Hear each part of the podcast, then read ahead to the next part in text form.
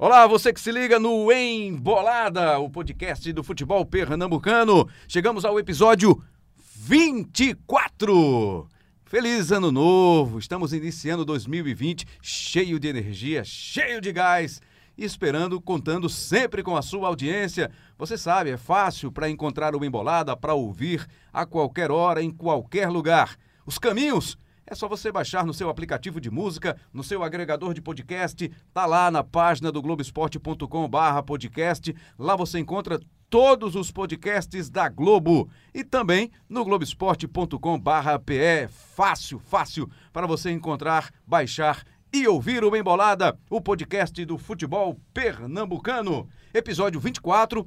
Você percebeu, não tivemos aquela tradicional abertura com Roger Cazé, com o nosso poeta. Essa virada de ano, a gente deu uma folga pro Roger Cazé, que já veio de férias, né? Já tinha chinelinho já há um tempinho atrás. Agora mais uma folga, né, seu Roger Cazé? Mas ele estará conosco já na próxima edição, no próximo programa. Embolada, Roger o nosso poeta. Vamos apresentar hoje os participantes do episódio. E o tema, a gente vai falar dele na sequência. Vamos primeiro apresentar essa turma que vai participar com a gente hoje. Lembrando que Cabral Neto ainda está de férias. É, meus amigos, é muito tempo de férias, mas aí isso é bom. Tá, tava merecendo, tava merecendo o Cabral Neto. Camila Alves, tudo bem? Tudo certo, Rembrandt. Feliz ano novo a todo mundo que está nos ouvindo. Feliz ano novo, repórter da, da nossa equipe, do time do Globoesporte.com/pe, da Globo, da TV Globo. Vamos também hoje com a participação de Breno Costa. Tudo bem, Breno? Tudo bem, Rembrandt? Feliz ano novo aí para todo mundo que está ouvindo. Tenho certeza que tá todo mundo com energia renovada. Ninguém Certamente. Tá, ninguém de ressaca. Não. Vamos debater o futebol aqui. Vamos falar de futebol, vamos falar do futebol de Pernambuco. Elton de Castro tá aqui, não é mais novidade. O Elton de Castro tá aqui eventualmente com a gente. Tudo bem, Elton? Tudo bem, Rembrandt? Feliz ano novo, feliz ano novo Breno, feliz ano novo Camila. Como é que foi a virada? Muito agitada? Em casa, tranquilo. Tranquilo, em casa? Sou uma pessoa caseira. Impressionante. Diferentemente de Cabral Neto, que eu fiquei sabendo que tá nas Maldivas, mas eu sou uma pessoa tranquila. Outro, outro patamar, né? Outro patamar, Cabral, outro, Outro patamar. patamar. Daqui a pouquinho vamos ter também a participação do repórter Lucas de Sena. Você vai ouvir aquele vozeirão do Lucas de Sena daqui a pouquinho, participando do episódio 24 do nosso Embolada. Bom, pro primeiro episódio do ano de 2020, nós escolhemos um tema para olhar para o futuro. De que forma a gente vai olhar para o futuro? Falando da base, né, dos nossos clubes, não só dos times pernambucanos, vamos falar também das bases ou da base de equipes de outros estados do futebol nacional, especialmente dos times que disputam as séries A, B e C. Sobre a ideia da pauta da nossa conversa, Breno Costa, num papo na redação, falou sobre o tema. Explique pra gente a ideia, o tema, a proposta para o episódio desta semana, Breno. Pois é, Rembrandt. A gente tava, tá sempre reunido, conversando, tentando encontrar pautas novas. Muitas vezes as, as competições se repetem e a gente tenta fazer uma abordagem diferente. E dessa vez surgiu a ideia numa conversa da gente levantar. Vamos tentar ver qual a quantidade de jogadores que disputa a copinha e no mesmo ano entra no time profissional do, do clube, saber se eles são aproveitados de fato, quantos são aproveitados. E a partir disso a gente começou a levantar eh, os jogadores das séries A, B e C que disputaram a copinha. Não são os 60 clubes, porque alguns clubes da Série B não jogaram a copinha de 2019, nem, nem clubes da Série C jogaram a copinha de 2019. E, mas ah, todos que participaram a gente pesquisou e levantou um total de 1.028 atletas. Pesquisamos 1.028 perfis de jogadores. Ah, não foram os 60 clubes, então foi fácil, né, Camila? Ou não assim? Não foi assim tão fácil? Rapaz, não dá pra dizer que foi fácil não, viu? Principalmente porque o que muito acontecia era de muitas equipes não, não terem divulgado completamente a, a lista de atletas que, que tinham disputado a copinha. Então o que acontecia era da gente ter que pesquisar, súmula por súmula, o elenco completo de quem tinha sido inscrito para somente depois fazer esse destrinchar no caso quem tinham sido esses jogadores que haviam, haviam sido utilizados depois no profissional ou não. Então foi um, foi um processo muito minucioso mesmo no caso desses clubes que não haviam divulgado oficialmente a lista dos jogadores inscritos. A gente pensa, Elton de Castro, ah, estamos na era da tecnologia, há um clique de qualquer informação. Pelo levantamento que foi feito por vocês, não foi tão simples assim. Não, até porque tem muitas pessoas e muitas instituições que estão muito longe da tecnologia. Estão engatinhando, às vezes nem isso. Né? É, às vezes nem isso. E, tipo, muitos clubes divulgaram vão, o apelido do jogador, exemplo, Didi. Procure Didi na internet, vai aparecer o dos Trapalhões, vai aparecer um monte de Didi e você vai ter que achar o, Descubra quem é. o rapaz que estava jogando lá. Aí você tinha que ir na súmula que a Federação Paulista disponibiliza. Jogo por jogo, né? Jogo por jogo, porque tem jogador que só vai entrar no último jogo do time para ajudar. Aí você tem que achar ele e depois achar onde ele foi se meter, porque tem muito jogador que saiu do Brasil, isso aconteceu muito. É, o cara jogou a Copa São Paulo e depois ele some.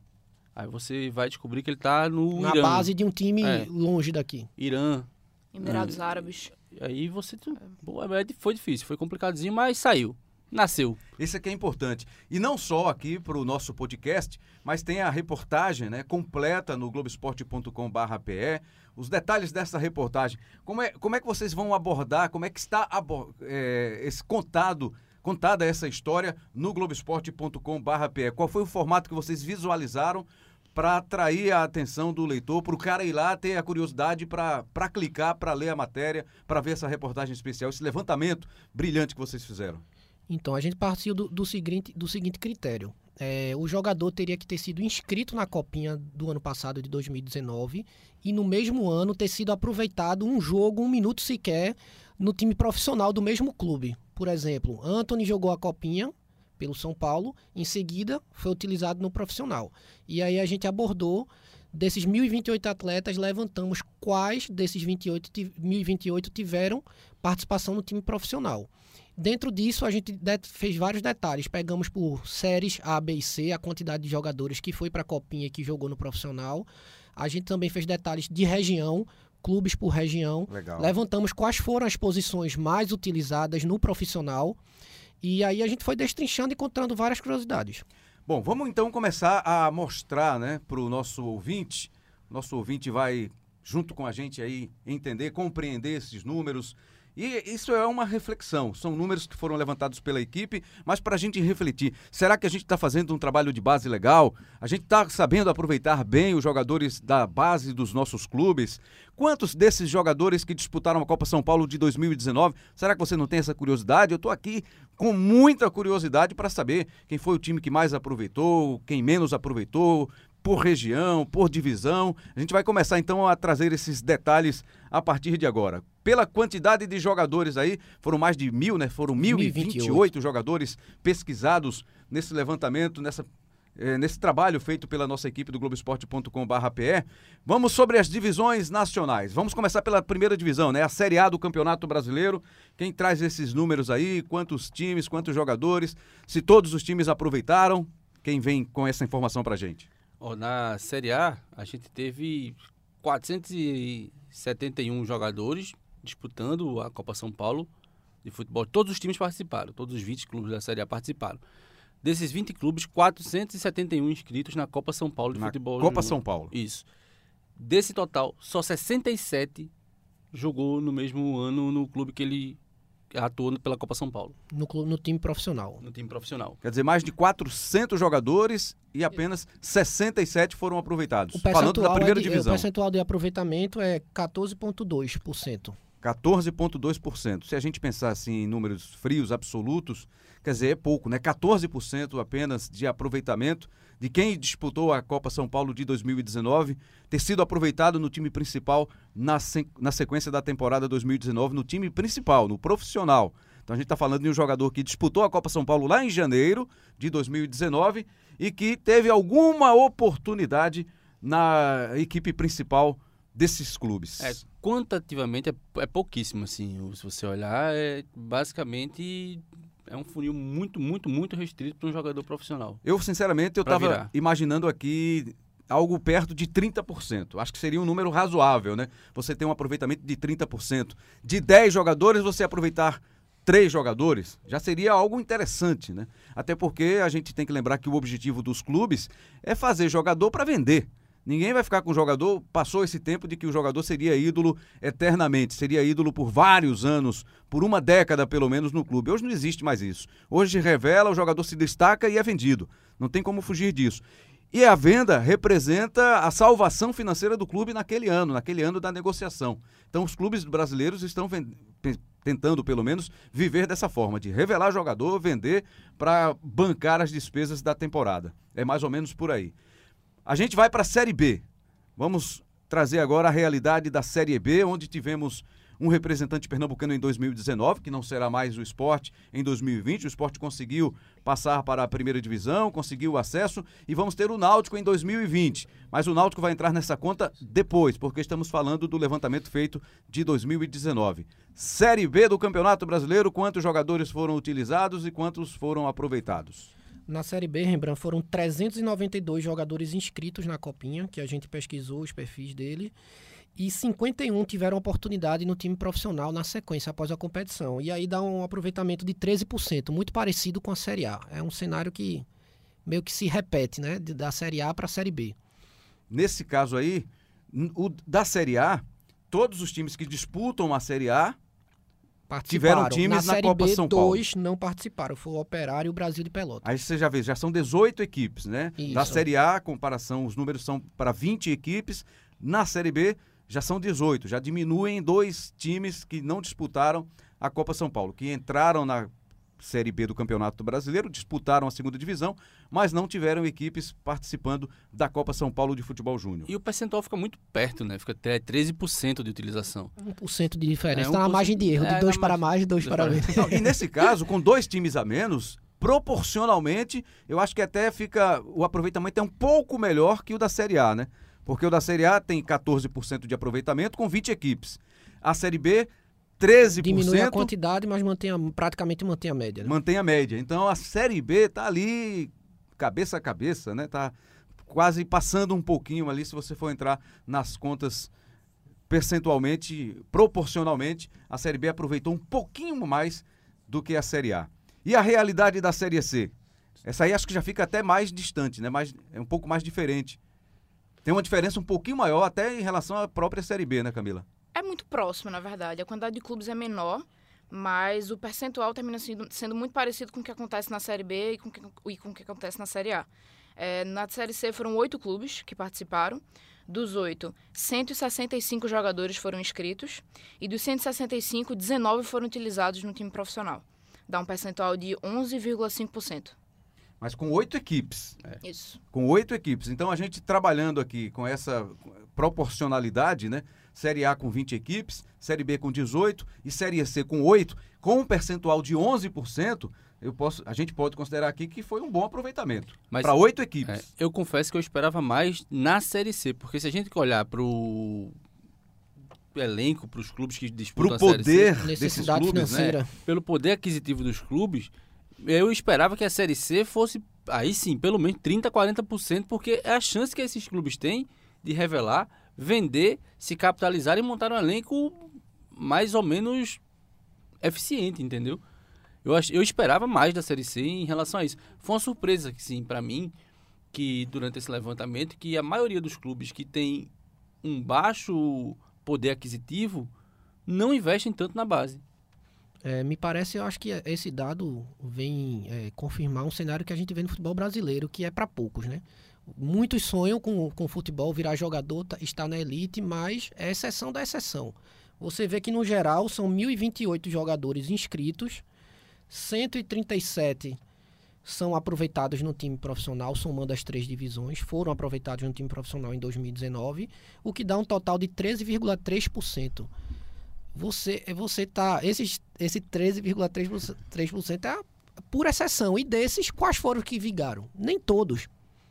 Então você vê que o futebol é para poucos e uma dica que fica desde já. Pode tentar a carreira de jogador, mas enquanto for novo, não deixe de estudar. Busque uma segunda opção, um segundo caminho, porque o futebol é para poucos. Tem que conciliar, não tem outro jeito. Você tem que conciliar a sua vida de jogador, de sonhador né? Você sonha ser jogador de futebol, mas numa fase como essa da vida é importante também você não, não, abandonar os estudos. É, a né? gente sabe que não é fácil, muitos vêm de uma situação de muito carente, que tem que realmente escolher em algum momento é. o que caminho seguir, mas enquanto der e enquanto for possível, dentro da realidade de cada um, é importante você não se apegar apenas a um caminho, né? Você te, tentar pelo menos uma segunda via. Certamente. Bom, eu anunciei logo no começo, logo na abertura do episódio, né, do Embolada, que teríamos também a participação do Lucas de Sena. Eu não fiz um mistério para que ele não, vamos esperar ele chegar. Não, ele está aqui já desde o comecinho, está ouvindo atentamente aqui o nosso papo, a nossa conversa. Ele vai trazer, tratar com a gente também sobre um assunto muito específico lá na frente. Mas eu queria também as impressões dele sobre esses números apresentados aqui pela equipe, pela Camila, pelo Breno, pelo Elton. Impressionante, né, Lucas? É, nós temos aí 20 equipes na Série A, Todas elas tiveram equipes disputando a Copa São Paulo. A gente está falando de 2019. 18 da Série B que tiveram equipes disputando a Copinha e só oito equipes da Série C tiveram equipes na Copa São Paulo de Futebol Júnior, que é uma competição muito importante, a mais importante competição de base do nosso país. E os números são esses, né? Um percentual baixo de aproveitamento desses atletas no time de cima. Muitas vezes você pode até dizer assim, não, é porque ainda tem muito jogador de pouca idade, 16, 17 anos, que ainda não está em condição de jogar no time de cima, no time principal. Mas olha, não, não é para ser só um aproveitamento nesse nível, não, hein? Percentual de 11, 13, 14%. A gente pode ter muito mais. Mas queria suas primeiras impressões sobre esses números apresentados aqui. Bem-vindo ao Embolada, Lucas de Sena, que em 2020 vai estar muito aqui com a gente. Tudo bem, Lucas? Tudo ótimo, Rembrandt. Obrigado pelo convite. Elton, Breno, Camila, bom dia, boa tarde, boa noite, boa madrugada para quem estiver ouvindo aí. É, feliz ano novo para todos, muita paz, alegria, saúde, né? E uma grana também, né? Não é faz bom. mal para ninguém. para um dia a gente ser que nem o Cabral, né? Tá curtindo as Maldivas. Pois né? é, é, verdade, é verdade. Olha, é, ouvindo os números assim, é, da Série A até não me, não me espanta tanto, porque se você for pensar bem, é, é difícil você entrar num elenco bastante experiente e rodado como os grandes clubes da Série A, que é, a gente vê assim uma, uma profissionalização cada vez maior das equipes, até porque é o único caminho senão você nunca mais vai alcançar Flamengo, Palmeiras e, e por aí. É, da Série B chega a dar um impacto. Agora, da Série C é algo que, que eu diria assim, absurdo e ao mesmo tempo é, vou, vou passar a impressão da minha vivência no futebol. Eu sou nascido em Campo Grande, Mato Grosso do Sul, onde o futebol tem pouquíssima relevância no cenário nacional. Sou comercialino, apaixonado. Ninguém nem conhece o comercial, é um clube sem série.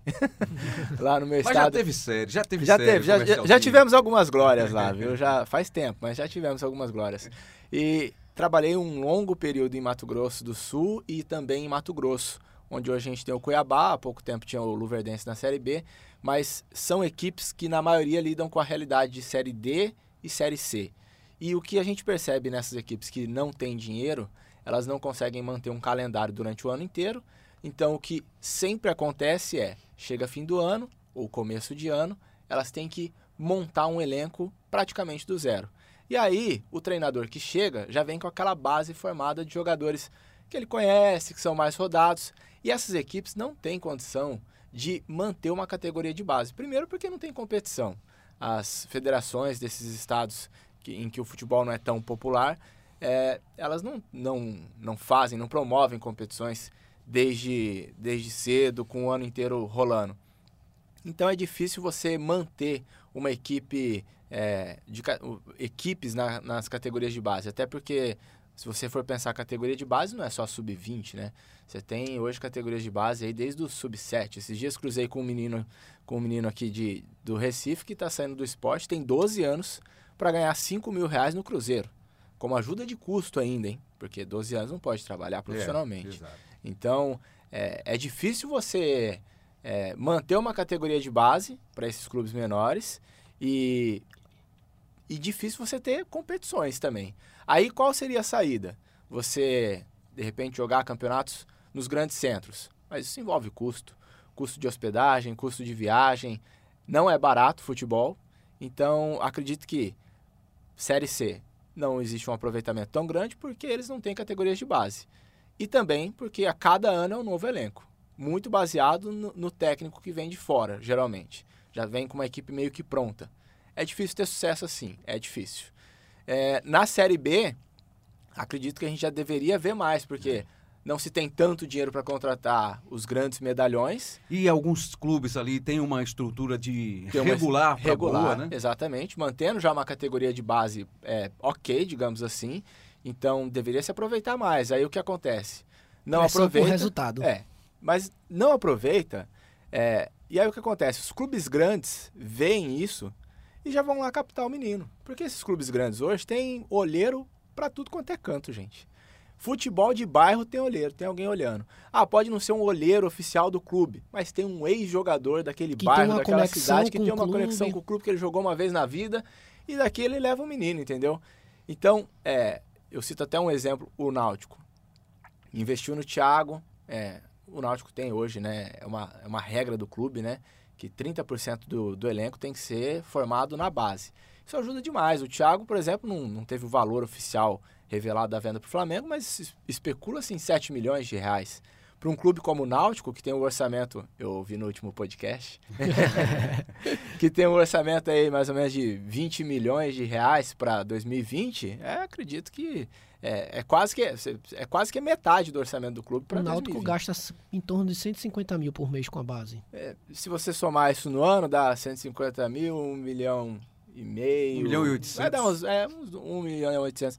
Não é muita coisa, gente. É, Então é um menino que você vende, paga-se o trabalho de um Toda ano inteiro da base é. e com lucro. Agora, é difícil você pensar isso no futebol, né? Tipo assim, os dirigentes pensarem uma maneira de, de tornar essa máquina realmente rentável. O Lucas de Sena passou aqui por alguns pontos que a gente vai aprofundar um pouquinho mais lá na frente, a questão do Thiago, a venda do Thiago, a participação dele na Copa São Paulo. Vamos ter também a história da, do- da busca pelo resultado, que o Breno citou ali, que é a pressão que os técnicos sofrem para não bancar um jogador, uma estrutura com equipes, com jogadores que tenham vindo da base, porque o cara está preocupado é com o emprego dele, se ele não ganhar, ele vai cair, ele vai ser demitido. Enfim, são assuntos para a sequência do podcast. Vamos trazer números por regiões. Tivemos números. Tem roteiro aqui, você tá brincando? É assim, o negócio é organizado, rapaz. O negócio é organizado. Oi, Elton. Eu só queria fazer um adendo. O Lucas chega aqui, Ah, aí mete num programa com quatro jornalistas. Número. Se você fizer conta aqui, pelo amor de E Deus. tudo improvisado, né? Se não você pode, fizer conta, não faz isso não, calculado. filho. Não faz, ele já falou, já meteu a calculadora aqui, ó, no celular, porque senão ia dar errado. Não faz isso não. Desculpa, eu, eu esqueci que na verdade eu fui fazer jornalismo para fugir dos números, entendeu? Mas aí os números perseguem. Bom, vamos lá então. Agora apresentar por regiões. Não sei se eu peço a vocês para começarem pela região que mais aproveita ou que a, a que menos aproveita. Deixa eu pensar aqui, um, dois, três, pela que mais aproveita. Vamos, vamos com os números mais fortes. Eu estou imaginando que até pela força né, da região, que é a região sudeste, pelo número de clubes, pelo número de jogadores inscritos. Tô certo ou muito ao contrário? Camila, Está foi certo. buscar. Tá certo. Tô certo disso? Tô certo disso, Camila. Tá certo, lembra? Eu fui buscar, na verdade, a quantidade exata de clubes que a gente teve no Sudeste, que foi a, a região que mais utilizou jogadores. Foram 18 clubes que disputaram a Copa São Paulo. E nesses 18 clubes, 59 jogadores foram utilizados. Deixa eu só esclarecer assim. São 18 clubes da região sudeste, desses clubes que disputam séries A, B e C. Isso. Estão distribuídos nas três divisões nacionais. Isso. É, desses 59 jogadores, a gente vem logo com quatro equipes na frente, que foram América Mineiro, Ponte Preta, Guarani e Vasco, que utilizaram seis jogadores cada.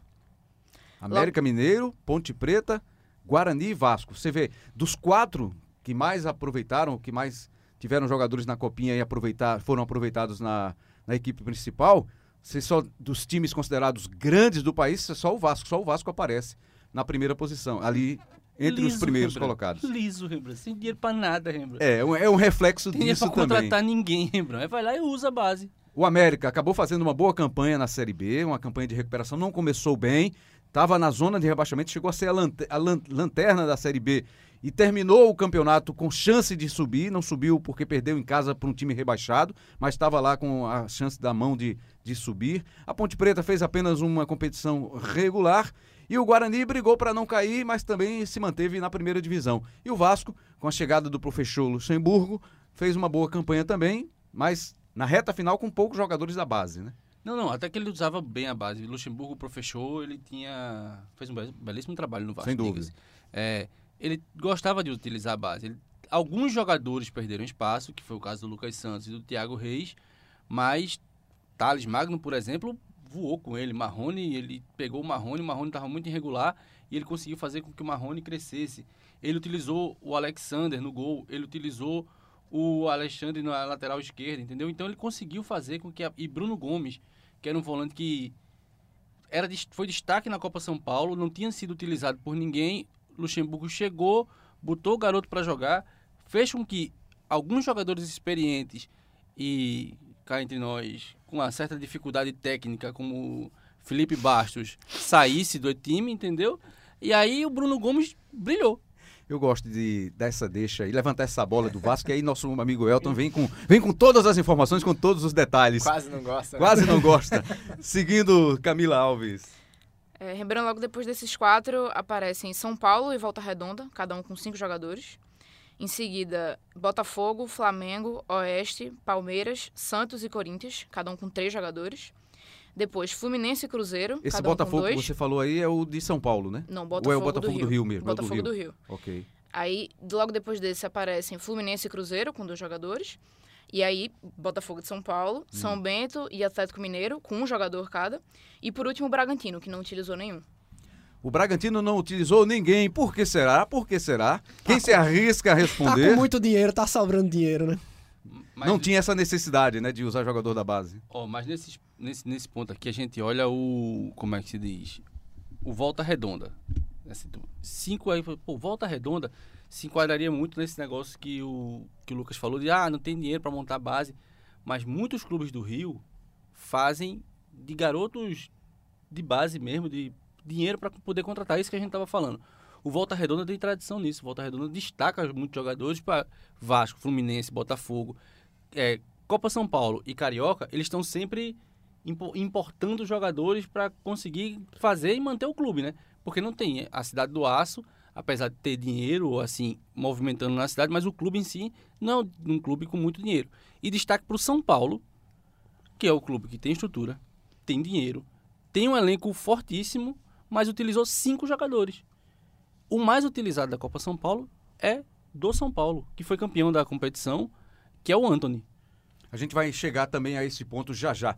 Vamos seguir aqui com esses números das regiões. A gente vai deixar a região Nordeste um capítulo à parte, né, para a gente detalhar um pouco mais da nossa região. Mas depois da região Sudeste, quem que vocês trazem aí? Quem que vocês Tem a região Sul, né? É, sul. Se a gente for ranqueado quem, de quem mais usou, para menos, a região sul fica no segundo lugar com 39 jogadores utilizados. E curiosamente, o time que mais é, utilizou jogadores, nove ao todo, foi o Figueirense. E o Figueirense lidera esse ranking de clubes em termos nacionais. E a gente está falando em quantos clubes na região sul? Doze. Doze clubes, né? Foram 18 da região sudeste Isso. e 12 na região sul. Ah, é, depois do Figueirense, que a gente vê o Figueirense passou por um ano muito complicado, com WO, a ameaça de não jogar mais a, a Série B, de Quase foi para a Série C, Foi né? um ano duríssimo. Eu acho que o Figueirense tem muita influência disso, né? Porque chegou um momento que eles não tinham jogadores para colocar em campo, chama a gurizada para jogar. Atletas se recusando a entrar em campo, é. salários atrasados. Existe uma influência grande desse momento de crise, não que tenha sido necessariamente uma política do clube de aproveitamento da base. Foi é movido pela mesmo. necessidade. É, exatamente. Puro desespero. É, depois do, do Figueirense tem o Atlético Paranaense, que é um clube com tradição em aproveitamento, em, em, buscar jogadores no mercado. São sete jogadores. O Atlético Paranaense tem uma curiosidade que a gente vai ver mais adiante quando detalhar, que ele já se movimenta muito bem antecipando o mercado. O que, o que eu quero dizer com isso? Em vez de você já contratar jogadores formados de 25, 26, 27 anos pagando mais caro, o Atlético ele se antecipa, vai na base, observa e contrata. E aí eu cito dois exemplos. O lateral esquerdo, Abner, que é da Ponte Preta, ele jogou a copinha pela Ponte Preta de 2019, jogou no profissional da Ponte Preta em seguida, mas já está no Atlético desde o ano passado, desde 2019. E o segundo caso é o atacante Reinaldo, que era do Criciúma, tá na base do Atlético. E esse jogador ele também foi um dos que mais jogou nos profissionais. Jogou a copinha pelo Criciúma, em seguida jogou nos profissionais do Criciúma e está na lista de atletas que mais jogou no ano. E o Atlético, eu, eu lembrei agora de uma história do Atlético Paranaense, acho que contada pelo próprio Nelo Campos, quando teve aqui no episódio do Embolada. É, o zagueiro Kleberson, né, que no começo do ano veio da Paraíba, teve uma partida pelo esporte contra o Flamengo Valber. de Arco Verde que ele, que ele Kleberson, falhou. ele é o zague... é, Kleberson é o Não, zagueiro. o- foi É Valber. Valber, Valber, exatamente. Kleberson é o outro zagueiro. Foi o Valber que entrou naquele prime... naquela primeira partida, não foi bem, e ele informou que o Atlético Paranaense levou esse atleta para disputar algumas competições com o, o- o time sub-23 do Atlético Paranaense. Vai ser aproveitado agora em 2020, quer dizer, enxergou, né? Não era um cara muito novo ainda, mas também não era velho, não passava dos 24, 25 anos. É um cara que tem idade para sub-23 e que vai estar sendo não aproveitado. estava pronto para estar no profissional, como, Como chegou esporte- no esporte, chegou já no chegou esporte, ó, pra- velho. pela necessidade de usar, colocou, ele foi mal. No Isso. começo você comparava ele até Durval pelo jeito dele, É, morava isso. Numa cidade, ele é de uma cidade perto da, da, da de Durval, o estilo assim, e ele disse que Durval era uma inspiração, mas Seria o novo criou Durval uma da ilha, né? expectativa acima do, do momento dele e acabou que ele jogou quase nada no esporte. Mas aí a importância de você dar uma estrutura pro cara entrar em campo É. também, né? Porque ele entrou um jogo, errou, foi massacrado pela torcida e nunca mais jogou. Aquela Já- história que precisa da cultura da torcida também, do clube. O clube saber que tem que ter o momento de lançar o jogador e a torcida, por sua vez, saber que não necessariamente ele vai bem na primeira partida. Até porque é um menino que ele tava jogando em clubes. Botafogo da Paraíba. É, aí de repente ele vem para um esporte, campeonato pernambucano, esporte naquela pressão que tinha acabado de cair no campeonato brasileiro. Aí bota o menino na fogueira, primeiro jogo vai mal, tira e nunca mais aparece. É difícil realmente o cara sair de, de equipes assim de menor expressão ou tradição e chegar num clube grande e já realmente vestir a camisa, opa, vamos lá, isso aí, entendeu? Acontece, né? Mas normalmente se tem problema, se tem um período de adaptação.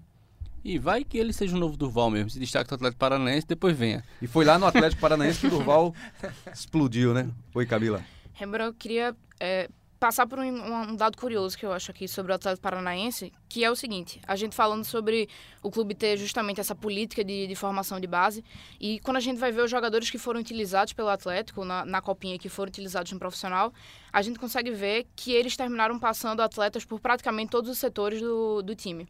Eles utilizaram um zagueiro, que foi Lucas, um lateral direito, Kelvin, dois meias, que foram Bruno Leite e Christian, mais um terceiro meia, que foi Demetrios, e dois atacantes, que foram Jaderson e Vitinho.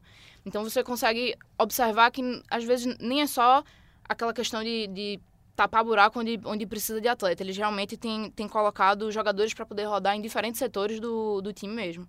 Muito bacana isso também. A gente vai saber também daqui a pouquinho a questão das posições, né? Em que posição o cara é mais aproveitado no time principal? O cara joga na base o quê? O goleiro, que é mais aproveitado? É o são os laterais, os zagueiros, os meias, os atacantes? Curiosidade? Eu também estou curioso para saber isso daqui a pouquinho. Vamos só concluir a questão das regiões para a gente começar, a gente entrar na história do Nordeste para abordar um pouquinho mais. Faltamos aí Norte e Centro-Oeste. Isso. Da região sul, só para terminar o ranking, Criciúma Internacional e Havaí utilizaram quatro jogadores cada no profissional após a copinha. Londrina e Grêmio, três. O São José do Rio Grande do Sul, dois. Coritiba, Paraná e Juventude, um. E a Chape não usou o jogador. Só me chamou a atenção aí o Coritiba ter usado um apenas, né? Um time de tradição, um time que já foi campeão brasileiro, um time que estava na segunda divisão, conseguiu o acesso e só utilizou um jogador. Quer dizer, estava gastando muito dinheiro aí desesperadamente para conseguir voltar à primeira divisão e aí não, não olhou com carinho para a base. E que tem estrutura, Que e que tem. tem. condição de ter uma base forte e não investe na base. É. Aí depois pergunta, por que tem esse essa muro imenso entre Curitiba e Atlético Paranaense em relação à atualidade? O Atlético está fazendo um trabalho muito, muito, acho que o muito mais Atlético é o- profissional. É o maior exemplo de como estabelecer uma política do clube e seguir a risca até o fim. O Atlético não foge do que é traçado de planejamento. E você vê há bastante tempo o time já usa a base para jogar o estadual. Poderia ter até mais números maiores É, nesse levantamento em relação verdade. à Copinha, porque ele começa o ano dividindo a base entre Copinha e estadual. O jogador já começa a ganhar cancha no estadual e aí é utilizado no profissional e todo ano o Atlético está vendendo jogador. Todo Porque ano. vale salientar que muita gente da base do Atlético Paranaense não jogou a Copinha porque já iria jogar o estadual. O time da Copinha é um time mais novo. Vamos lá, com outras regiões. Então, a, a região seguinte que mais usou foi o Nordeste, com 23 jogadores. Mas aí a gente detalha o Nordeste mais pra frente e chega no Centro-Oeste agora. Foram 15 jogadores. O Goiás utilizou 7, foi o primeiro. O Vila Nova, 4 jogadores. O Atlético Goianiense, 3 jogadores. E o Cuiabá, um jogador. São, estamos falando apenas de quatro equipes, né? São quatro equipes apenas destacadas porque foram equipes de divisões nacionais A, B ou C que disputaram a Copinha e também o Campeonato Brasileiro. A- aí, seguindo a ordem, a região norte ficou na lanterna com um jogador apenas utilizado pelo Remo. A região norte passa por uma dificuldade. Quantos no- times? Só o Remo. Só o Remo. Então, só o Uhum. Remo que entrou nessa, nessa pesquisa, né? Não, mas em- na, na Série C tivemos também o Paysandu, que não utilizou mas, ninguém. é, mas não participou da copinha. Não participou da Copinha. Só o Remo, então, participou da Copinha e da terceira divisão da Série C, com um jogador apenas aproveitado. Ninguém sabe de que forma, né? Se um minuto apenas ou se foi para a temporada inteira. Vamos para a região Nordeste, né? Porque a gente tem na região Nordeste forças do futebol brasileiro na primeira divisão, na segunda divisão, na terceira divisão. Nós tivemos, nós temos aí, por exemplo, Bahia, Fortaleza, Vitória, Náutico, Esporte, Santa, Ceará. Eu tô achando que vai bombar aí a, a região Nordeste. Ou ou não. Na região É. nordeste. É, um é razoável. meio né? razoável. Tá dentro do cenário do, do levantamento. É, o Confiança e o Bahia lideraram essa estatística com cinco jogadores cada utilizados no profissional após a disputa da Copinha. Confiança, olha só, o Confiança tá aí na, na liderança ao lado do Bahia. Na sequência vem o CSA com três jogadores. Vitória, Náutico, ABC e Ceará utilizaram dois jogadores no profissional após a disputa da Copinha do ano passado, 2019. Na sequência vem Santa Cruz e Fortaleza com um jogador cada. E o Sport e o CRB não aproveitaram jogadores que disputaram a Copinha no time profissional.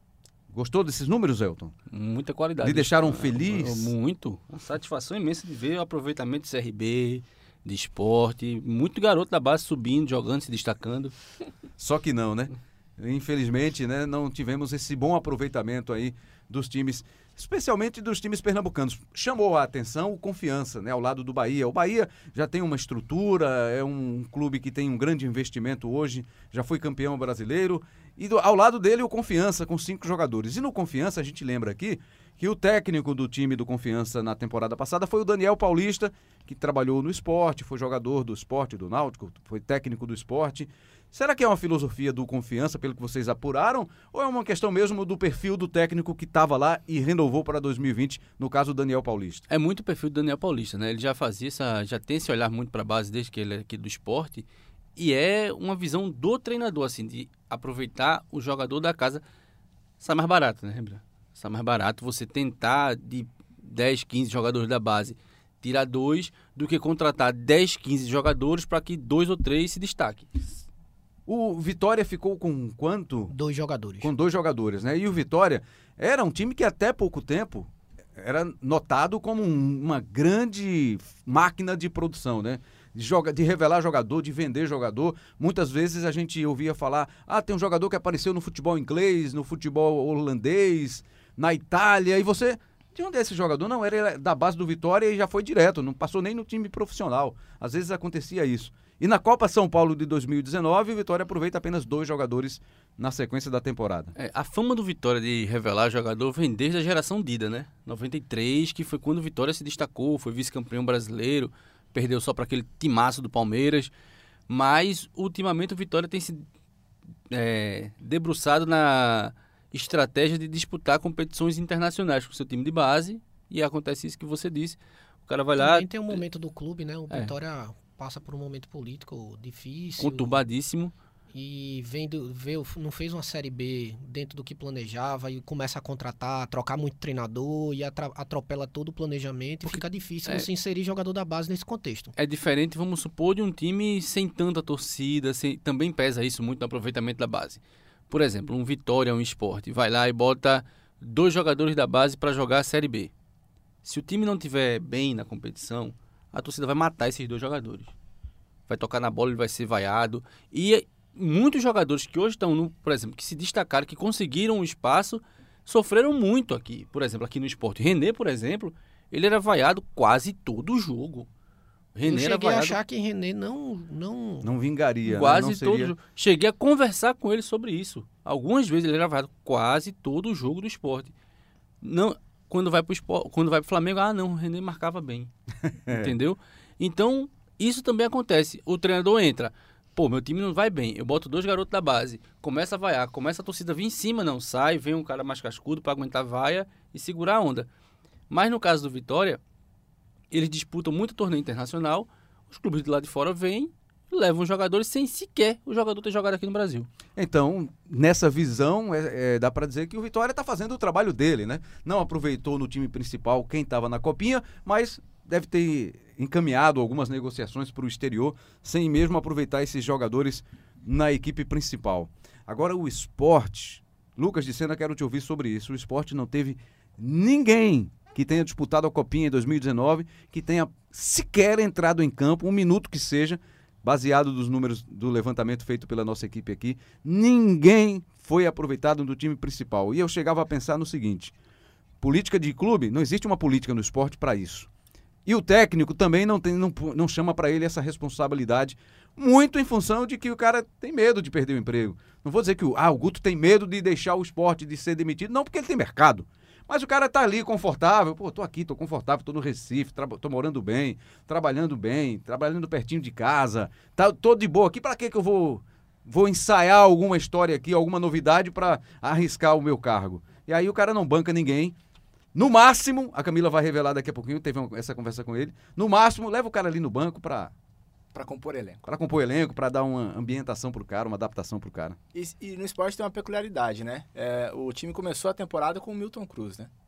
Ele que montou o, o elenco do esporte para 2019. E claro, com aquela pressão de ter caído e obrigação de subir rapidamente e com pouco dinheiro. Era então para se voltar a olhar para a base. Alguns jogadores foram até testados no campeonato estadual, né?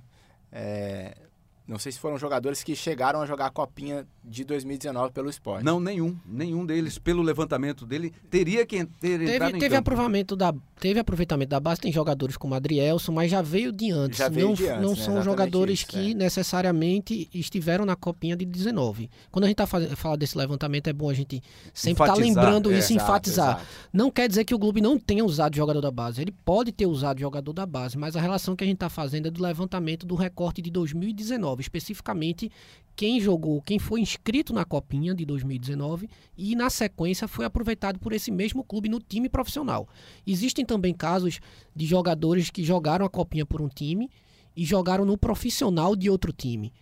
Mas aí eles não entram nesse recorte, porque o que a gente estabeleceu como regra é o clube formar um jogador e utilizar esse jogador. O que acontece muitas vezes é um, um- um atleta do sub-13, tá 5, 6 anos no clube, sai do clube sem ter jogado no time profissional. E você investe dinheiro, tempo é, e não aproveita. É, é- é uma incoerência muito grande você não fazer isso. Numa outra conversa que nós tivemos aqui mesmo, né, uma- em outras conversas que a gente teve, eu acho que eu fiquei com essa mesma impressão sua. E aqueles jogadores que entraram no Campeonato Pernambucano no Pardal, Pedro Maranhão, Pedro Maranhão. mas foram, foram jogadores que não disputaram a Copa São Paulo em 2019. São Exato. da base, mas não estavam na Copa São Paulo. É, e são jogadores que são vistos com muito, muito bons olhos agora para 2020, né? Pedro Maranhão, tem também o Chico, que se recuperou de lesão, e tem o- alguns outros garotos que, inclusive, o esporte está pensando se leva realmente para a Copa São Paulo ou não, porque ele está pensando na possibilidade de utilizar esses jogadores já no campeonato estadual, então manter aqui para se preparar para o campeonato estadual e não mandar para a Copa São Paulo. Então também tem essa Tem, possibilidade. esse- tem essa né? possibilidade do atleta nem disputar questão. a competição porque o clube já quer inserir no, no elenco profissional. Exatamente isso. Mas assim, o que eu acredito que aconteceu no esporte foi muito pela pressão do resultado. Milton Cruz chegou com um time totalmente de fora, quando eh, não deu certo, aí assumiu o Guto, mais pressionado ainda para dar resultado, até porque eh, se aproximava o fim do campeonato estadual, chegava o início da Série B, né? E a pressão por subir. Então, acredito que ele investiu nas peças que ele tinha mais confiança e como o time encaixou muito rapidamente, apesar de não deslanchar, né? Mas também não perdia, é, acredito que ele apostou muito nisso, de opa, eu tenho um time aqui, vou investir nesse time até realmente emplacar o futebol que eu gostaria de ver. E foi o que aconteceu no final do campeonato. Eu acho que o esporte pode servir como um exemplo bom do que acontece mesmo na, na- na utilização da base. E o que o Lucas falou tem muito a ver. Os times já começam o ano pressionado pelo resultado. O esporte vinha com a herança da temporada de De um 2018. rebaixamento. uma herança muito ruim, cheio de dívidas, com, com dificuldade para contratar, com o orçamento totalmente comprometido, e ainda assim tinha que dar uma resposta imediata. E o clube, na resposta ime- imediata, não vai apostar num jogador que ele não sabe necessariamente se ele vai se comportar no time profissional com uma pressão maior da mesma maneira que ele se comportou na base. Você tem um processo de formação de jogador, envolve, envolve vários aspectos. Você tem que trabalhar a evolução técnica do jogador, mas você tem que trabalhar a cabeça do jogador, você tem que trabalhar o comportamento da torcida, a torcida entender que é uma cultura do clube apostar, dar mais de uma chance, não vai necessariamente queimar o jogador com uma partida. E quando você já vem com uma herança ruim, difícil, uma pressão grande pro resultado, é muito difícil do time ficar utilizando, dando espaço para a base. E a torcida do esporte é uma torcida chata. É uma das torcidas mais chatas do acha, país. Quando eu era setorista do esporte, era A impressionante. cobrança muito, muito grande. Você chega no primeiro jogo da temporada, o lateral pega na bola, errou o passe, começa a vaia. É impressionante. O clube, o time, passou a Série B quase toda no G4. Jogo sim, jogo não, você via cobrança na rede social pedindo a demissão de Guto Ferreira. Imagine se fosse o Vitória, ele tava ali, no- nona posição, décima posição, não. Não é o Vitória de Santo Antão, não, Não. né? O tricolor das Não, ali, Ah, ali, tá. ali é um time poderoso. Aí você via é, a torcida pedindo a demissão de Guto Ferreira. Imagina se ele pega dois, três garotos da base e coloca lá. E o depoimento dele a respeito? Ele foi questionado sobre isso, não é, Camila? De não utilizar jogador da base. Até teria a história que a gente já falou aqui do Adrielson e tal, mas jogadores que disputaram uma copinha, por exemplo, e não foram aproveitados. Foi sim, Rembrandt. É, Guto explicou que, que essa utilização da base tem feito parte da- do próprio pensamento dele de como utilizar a base aqui no esporte. Então, em 2019, ele utilizou só três jogadores que tinham sido formados na, na base, mas esses jogadores não entram na- no levantamento porque eles não disputaram a copinha em 2019. Então, eles não são contabilizados nesse, nesse levantamento. Mas o que Guto explica é que antes mesmo dele colocar o jogador para atuar num- numa competição profissional, ele precisa que o jogador esteja preparado para aquilo. Então, a política dele é muito mais de, de inserir o jogador ali no elenco, deixar ele participar dos treinos, trabalhar não só a cabeça, mas a parte física, a parte tática, e somente quando ele tiver certeza que aquele jogador está preparado para ser utilizado, é que ele vai colocar para jogar. Então, durante essa temporada, ele chegou a relacionar dois jogadores que disputaram a Copinha, que foram os atacantes Everton e Mikael, mas todos eles só figuraram no, no banco de reservas. Eles não chegaram a, a atuar realmente. Então, fizeram parte ali do grupo, compuseram al- alguns jogos, mas não chegaram a atuar. São cotados para jogar esse ano. Isso. É um processo Mikael- válido. É. Mikael foi, foi promovido agora ao profissional, tanto que ele não joga mais a Copinha esse ano. Ele já integrou o elenco e, e se reapresenta já no dia do Rio de Janeiro agora junto com, com o restante do grupo. A gente tem um exemplo no Náutico, né, de uma preparação que foi feita no ano passado e que agora em 2020 pode aparecer, deve aparecer aí para o torcedor. Mas vamos falar do Náutico, então a gente falou do esporte que não aproveitou ninguém da Copinha. O Náutico aproveitou dois jogadores que disputaram a Copa São Paulo em 2019 e foram para o time principal, o time profissional na sequência da temporada. Um deles, a gente falou aqui, já, já passou aqui por ele, né, falando dele, que é o Thiago, que acabou pro Náutico dando muito lucro. O cara entrou ali na Copa São Paulo, foi pro time prof- profissional, se destacou, foi vendido e já se tornou a maior negociação da história do Náutico. Vamos falar deles. O Náutico, a gente é, observa dois jogadores, pode imaginar que é pouco, mas vai muito.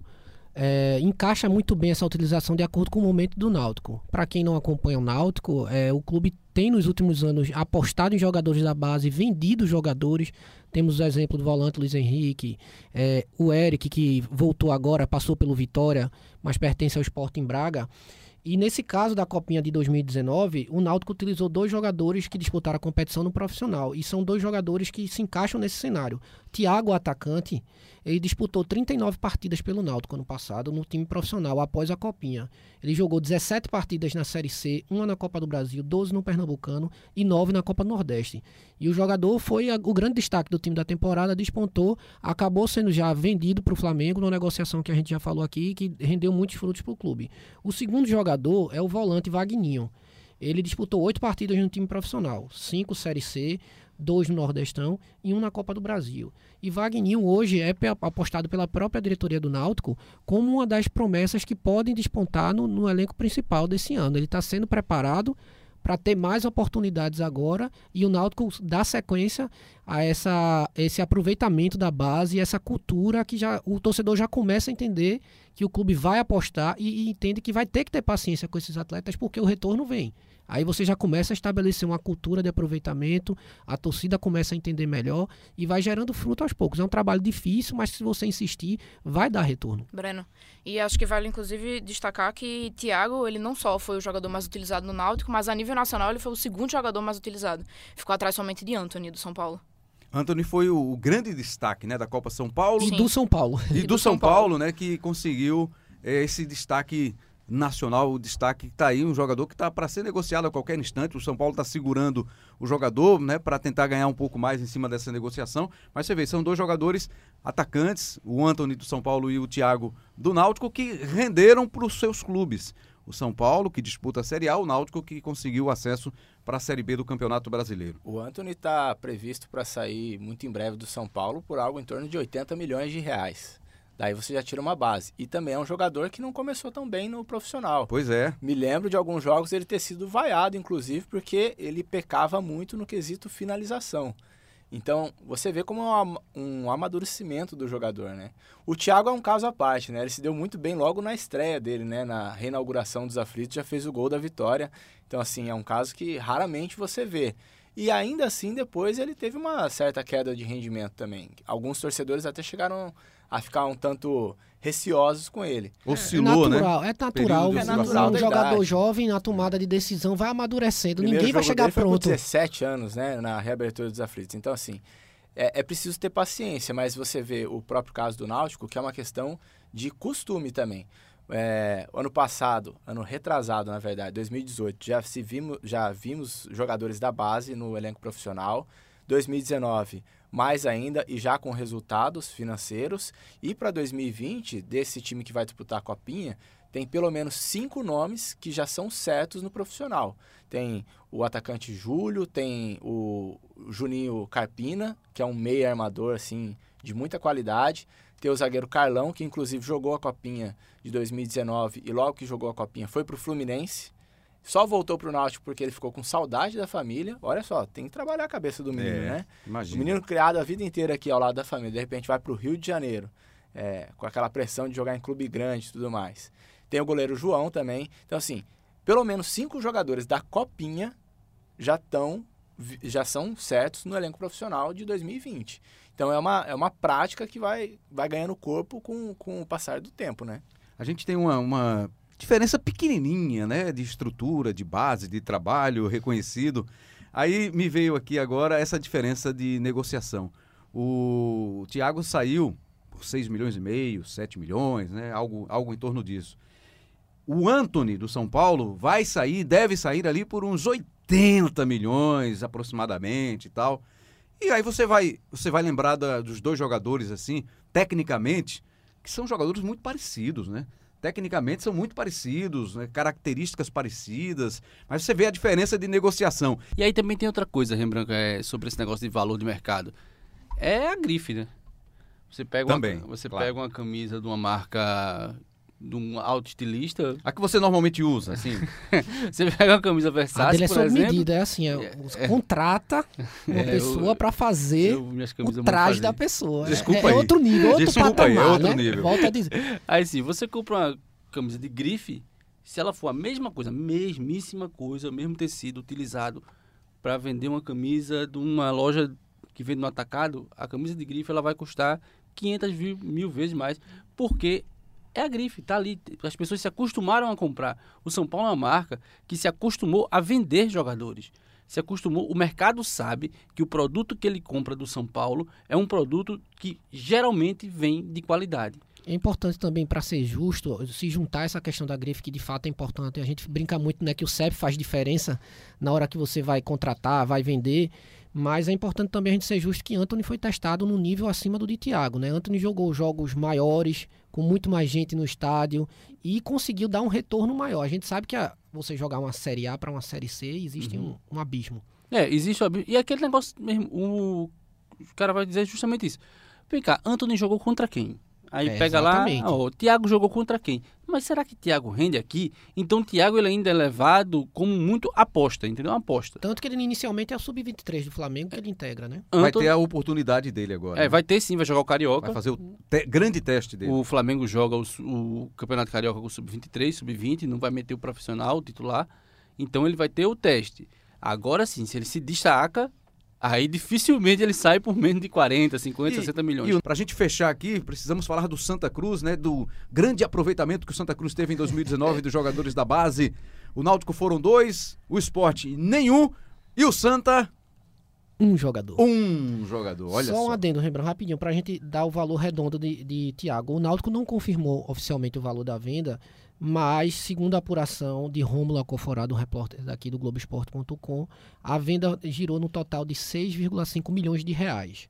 Foi negociado em euro, na época, 1,3 milhões. Na cotação que estava, que foi estabelecida na- no contato entre Náutico e Flamengo, o valor total acabou de 6 milhões e meio de reais.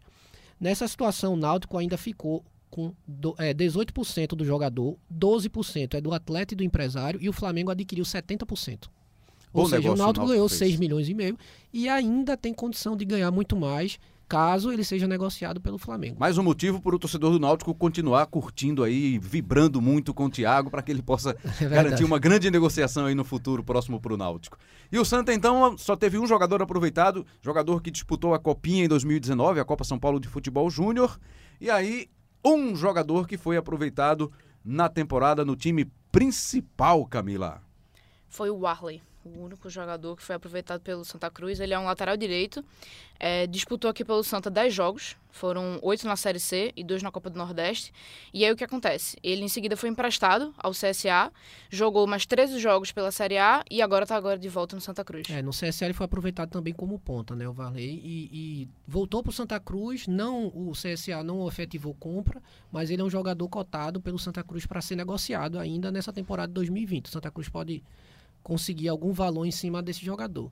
E aí você vê a importância também de você aproveitar o momento, né, de um, de um jogador que vai bem na copinha e você conseguir inserir ele no profissional, aproveitando essa fase que o jogador também tem muito de confiança. Quando as coisas começam a fluir, ele vai ganhando confiança e consegue ter um desempenho melhor. O Santa Cruz conseguiu fazer isso com ele e pode render frutos. E o Santa teve, né? A gente vai lembrar, não, teve o João Vitor que entrou na equipe, o Ítalo Henrique, jogadores que foram aproveitados, que tiveram alguns momentos no time principal do Santa Cruz, mas lembrando sempre, eles não disputaram a Copa São Paulo, já que é o recorte do levantamento da pesquisa, do trabalho realizado pelo Breno Costa, pela Camila Alves, pelo Elton de Castro, pela equipe do Globoesporte.com aqui em Pernambuco. Pra gente fechar, o papo rendeu, hein?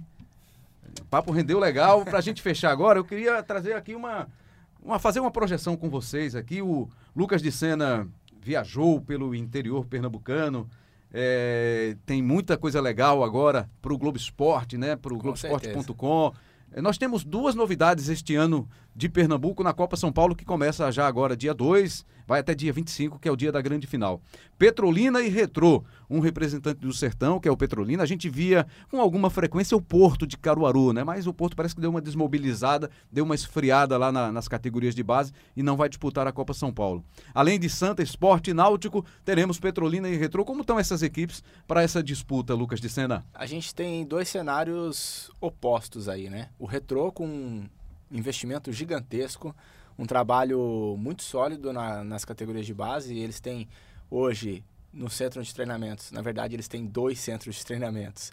É, Dois. Dois, dois. E um custou 35 milhões de reais. É, a gente tem um trabalho que é feito desde o sub-7, com os meninos ainda no futsal, para depois se estender até o sub-20. Quer dizer, olha como é, como é o trabalho bem feito. E é uma visão é, empresarial, o retrô. Para você ter uma ideia, o técnico da equipe principal, o Pedro Manta, que subiu a equipe para a Série A1 do Campeonato Pernambucano, não vai ficar para 2020. Então, é uma questão de promoção profissional. O técnico que era do sub-20 passou para o profissional. O que era do sub-17 passa para o sub-20. Agora vai ser o Thiago Souza. Então, eles têm uma visão empresarial da coisa. O menino que se destaca vai subindo de categoria, assim como o treinador. É muito dinheiro investido, e isso gera resultados. O Retrô vai como é, convidado da Federação Paulista de Futebol para a Copa São Paulo, vai fazer a estreia da equipe na competição e é um clube fundado em 2016, então é muito novo e já com um investimento altíssimo. Eu digo assim que é novo, mas pequeno não, né? Porque não, esse Com essa estrutura. não tem como nascer pequeno, né? E nasce ambicioso também, porque eles pegam logo de cara o Corinthians, que é o maior campeão da Copinha, e, pensando grande, porque eles acreditam que o futebol pregado dentro das categorias de base é um futebol audacioso, que vai para cima, toque rápido, ofensivo. A gente vai ver isso na Copa São Paulo, né? Se eles realmente fazem isso na prática, independentemente do adversário, ou se consegue aplicar isso apenas aqui nos jogos da, da região Nordeste. E tem o Petrolina, que é Antes um... de você ir para o Petrolina, só trazer um detalhe importante. Um investimento feito pelo Retrô, né, pelo empresário Laércio Gama, é o responsável por esse investimento. Numa negociação dessa, num, num trabalho como esse, negocia um jogador, ele já paga todo esse investimento. É, tem o Jairo, camisa 10 da Copinha agora, que é um meio armador, tem 18 anos. Olha só como que a estrutura É. faz diferença. Tem 18 anos, já passou no Santa, no Esporte e no Náutico. Não ficou em nenhum. Porque ele admite, era baladeiro, festeiro e não tinha juízo. O Retrô pegou o menino e falou assim: olha, você vai jogar aqui com a gente. Mas para jogar com a gente, você vai morar aqui com a gente. E o Retrô tem um hotel, um baita hotel, que é melhor que a minha casa, Com sobra. com sobras, com 64 quartos. Está construindo mais um, um- um- não sei se é um hotel, mas um alojamento muito bem estruturado é, ali nas proximidades desse segundo CT. Botou o menino no- nos trilhos e ele está se destacando tanto que o Retro acabou de voltar de uma competição na Europa em que Porto, Benfica, todos querem o menino. Já está disputando competição na Europa, hein? Exatamente. Com, com a equipe de base. Então, com certeza, um menino desse não sai daqui baratinho, né? Até Não, porque de o Retrô tem nenhum. dinheiro, não tem essa necessidade de vender às pressas qualquer jogador. E também jogadores mais jovens já estão saindo. Tem um menino de 15 anos que começou no Retrô, já está no Corinthians. Ah, Entendeu? Então, assim, é, é uma estrutura que dá base para o menino realmente se desenvolver e amadurecer para um dia dar resultado. ainda não tem torcida, né? Não tem Exatamente. uma grande torcida, não tem estádio. Não tem estádio, Vai- mas vai vai, jogar na construir uma arena. arena para 10 mil pessoas. Olha, olha só, impressionante. e a gente vai acompanhar de perto. E o Petrolina? O Petrolina já vem num cenário oposto a isso, né? É o primeiro clube do sertão pernambucano que se classifica na bola para jogar a Copa São Paulo de futebol júnior. Outras equipes já foram, mas sempre a convite da Federação Paulista. O time formou um trabalho há cinco meses, cinco para seis meses apenas, iniciando de uma peneira com mil jovens da região. Para você ter uma ideia, mil jovens da região fizeram uma peneira para se formar uma equipe. E isso foi uma exigência do técnico William Lima, que já passou pelo Petrolina outras vezes, mas dessa vez, para voltar, ele exigiu: olha, eu volto, porém, vocês vão formar uma categoria de base. Tamanha a necessidade disso ter. Porque não dá para você todo ano contratar um time inteiro de jogadores e vamos lá ver o que, que vai dar. É, ele formou essa categoria de base, o time se classificou no terceiro lugar do Campeonato Pernambucano Sub-20 e vai disputar a primeira Copa São Paulo deles. E entre os meninos tem algumas histórias, assim, muito, muito bacanas. É claro que a gente sempre vê história de superação no futebol, mas algumas chamam a atenção e realmente servem, assim, de incentivo para o restante do time também e para outros garotos, inclusive para a gente. O Gleison é um menino de 18 anos, volante titular do time, passou nessa peneira. E olha só, a família dele toda é, tem a história ligada ao futebol e à roça. Sempre a família esteve envolvida nas peladas, no futebol de várzea de Petrolina e sempre trabalhou na roça com coco. Ele não foi diferente, foi logo cedo para a roça, porque a família é muito humilde, não tinha dinheiro. Todo ele tinha- mundo tinha que trabalhar. Exatamente isso. E ele tinha que ajudar em casa também com dinheiro. Então foi para a roça trabalhar com coco. Para se dedicar ao sonho de ser jogador de futebol, ele trabalha pela manhã, é, carrega coco, descasca 2 mil cocos por manhã para ganhar 40 reais. Se você somar ele trabalhar de segunda a sábado, por exemplo, ele não ganha um salário mínimo no final do mês. É, à tarde, ele tem um treino. Falta muitas vezes o dinheiro da passagem. Na maioria das vezes falta o dinheiro da passagem. Ele vai correndo pro treino. 12 quilômetros. Chega no treino cansado? Não. Treina como qualquer outro. Às vezes correndo até mais, que os colegas dele admitiram. Olha, saber que ele descasca coco durante o dia, durante a manhã, corre 12 quilômetros para vir treinar e ainda corre aqui no treino, uhum. faz a gente correr por ele e por todos nós. Legal, essa história de ir correndo, né, pro para o treino, o Itamar Chuli acho que vai se identificar muito com esse jogador técnico do Santa Cruz que teve aqui também com a gente uma embolada. Ele lembrou que quando ele começou também, ele não tinha dinheiro para passagem, ele ia correndo, eram aproximadamente 12 quilômetros de corrida. Bota ele e Itamar junto aí, um vai dar passar experiência certamente e motivar o outro. Oi, Elton. Lucas de Sena, como repórter multiplataforma que é, conta também essa história no Globoesporte.com. Quem quiser conferir pode ir lá, Texto bacana. São 128 equipes que disputam a copinha neste ano. E nós temos aí o Náutico, vai ter como adversário Jaguariúna, Criciúma, Santo André. O Santa Cruz vai enfrentar o Flamengo de Guarulhos, o América do Rio e o Guarulhos. São dois times lá de Guarulhos. O esporte enfrenta o Osasco Aldax, Desportiva do Pará e o Motoclube. Deixa eu ver aqui. Aí no o Retrô vai jogar contra o Corinthians, Francana e Fluminense do Piauí.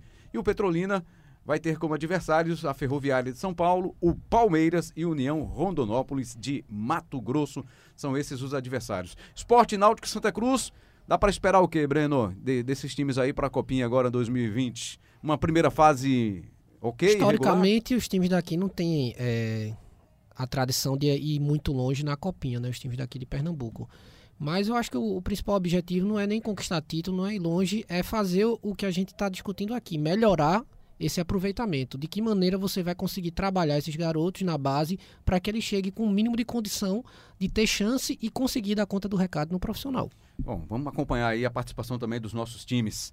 Eu queria, para a gente concluir o episódio de hoje, rendeu bastante né, o nosso papo aqui, inédito nosso papo sobre Copinha, Copa São Paulo de Futebol Júnior, sobre esse levantamento, essa pesquisa feita pela nossa equipe do Globoesporte.com.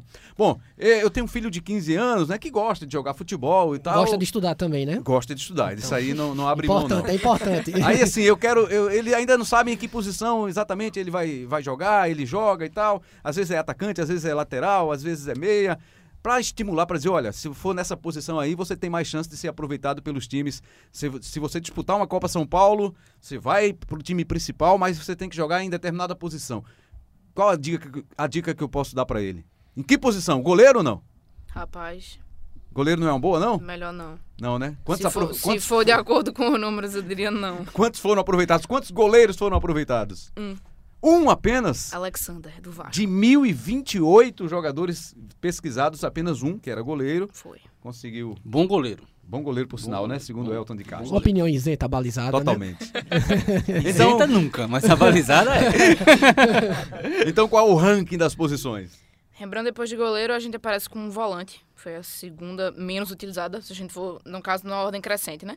Foram 15 jogadores. Depois de volante, aparecem zagueiro e lateral, ambos com 20, cada um com 20 jogadores. Em seguida, meia, foram 28. E por último, é, atacante, com 53. Foi, no caso, a posição em, em que os jogadores foram mais utilizados. Então, João Renato, é atacante, hein, cara? Fazer gol, hein? para conseguir aí boas negociações. E um dado curioso em relação a essas posições, que a gente, se a gente for pegar a lista de jogadores que atuaram na Copinha e em seguida atuaram no profissional do clube, dos atletas que mais atuaram, a maioria do top 10 é atacante. Apenas dois jogadores do top 10 não são atacantes. Eu vou citar a lista aqui. É, Anthony, do São Paulo, atacante, teve 45 jogos. Foi o que mais atuou entre todos os times no time, no, no, na equipe profissional. Thiago, atacante do Náutico, que agora está no Flamengo, foram 39 jogos. Em seguida, João Pedro, atacante do Fluminense, que já está no Watford, com 37 jogos. Depois vem Marcos Paulo, também atacante do Fluminense, com 35 jogos. No quinto lugar, Reinaldo, atacante do Criciúma, que hoje está no Atlético, na base do Atlético, com 34 jogos. Completa a lista. Vitinho, o atacante do Atlético Paranaense, com 31 jogos. Aí na sétima posição é Camilo, um meio-campista da Ponte Preta, é, a exceção. A, foi a primeira, o primeiro jogador que não é atacante dessa lista. Ele fez 30 jogos, junto com Davó, atacante do Guarani, que até se destacou nessa temporada e na Copinha também. O oitavo é Eric, um atacante do Vila Nova com 27 jogos. O nono, Lucas, um zagueiro do Atlético Paranaense novamente com 25 jogos. E o décimo, Janderson, um atacante do Corinthians com 21 partidas. Ok. Faltou algum detalhe? Alguma informação que vocês acreditam que seja importante? Eu acho que a gente conseguiu de- passar o recado e qualquer coisa é só acessar o Globoesporte.com para ver todos os detalhes. É, faltou um detalhe que a gente também não vai dizer a matéria toda, que é pra pessoa continuar Sim. e agora vai ler a matéria. Aí Deixem tá de certo. preguiça e vão ler a matéria. Muito bem. E em breve, no Globo Esporte, né, o Lucas de Sena vai trazer as reportagens pelo interior, por essas andanças, mostrando aí os nossos times, já pensando no Campeonato Pernambucano de 2020, que vai ser legal, hein, aí, Lucas? Olha, tem muita assim, figuraça mesmo assim pelo, pelo interior de Pernambuco. Com certeza vão dar uma agitada nos estádios aí. O campeonato vai ser muito bacana. E já que a gente está começando um ano novo, queria deixar a reflexão desse menino Gleison, né? É, trabalha pela manhã com descascando coco, 2 mil cocos, corre 12 quilômetros para ir treinar à tarde para jogar futebol. Porque o sonho dele é um dia, através do futebol, conseguir tirar a família da roça, que é uma vida, segundo ele, mais sofrida. Então vamos batalhar para que os nossos sonhos se tornem realidade em 2020. Valeu demais, Lucas de Sena, pela sua participação aqui no Embolada. Valeu, Elton. Valeu, Rembrandt, valeu todo mundo que tá ouvindo. Camila, Brendo. Feliz ano novo pra geral. Valeu, valeu. Feliz ano novo, Lucas de Sena. Para todos nós. Breno Costa, valeu demais, hein? Valeu, Rembrandt. Até a Feliz- próxima. Feliz ano novo, Camila. Obrigada, Rembrandt. Feliz ano novo. Feliz ano novo para todo mundo. Agradecendo aqui ao Alessandro Júnior, comandando a nossa tecnologia. Vamos em frente! Tem muito mais em 2020 para você. Agradecendo a sua audiência. A edição hoje desse episódio não será do Elias Romaneto, que está no chinelinho, tá de folga. Vai ser o Elton de Castro mesmo quem vai editar aqui o, o nosso material para você ouvir na maior qualidade possível. Valeu então. A direção do programa é do nosso Fittipaldi. O Lucas Fittipaldi também está de folga, né? Mas está aí acompanhando. É muito chinelinho, viu? Tô só, só de olho. Só tá a gente trabalhando aqui, meu amigo. É, A realidade é essa. Bom, eu, na próxima semana... Olha, olha, tá vendo? Meta para 2020: ganhar tanto dinheiro para poder tirar férias tão longas como essa- esse pessoal.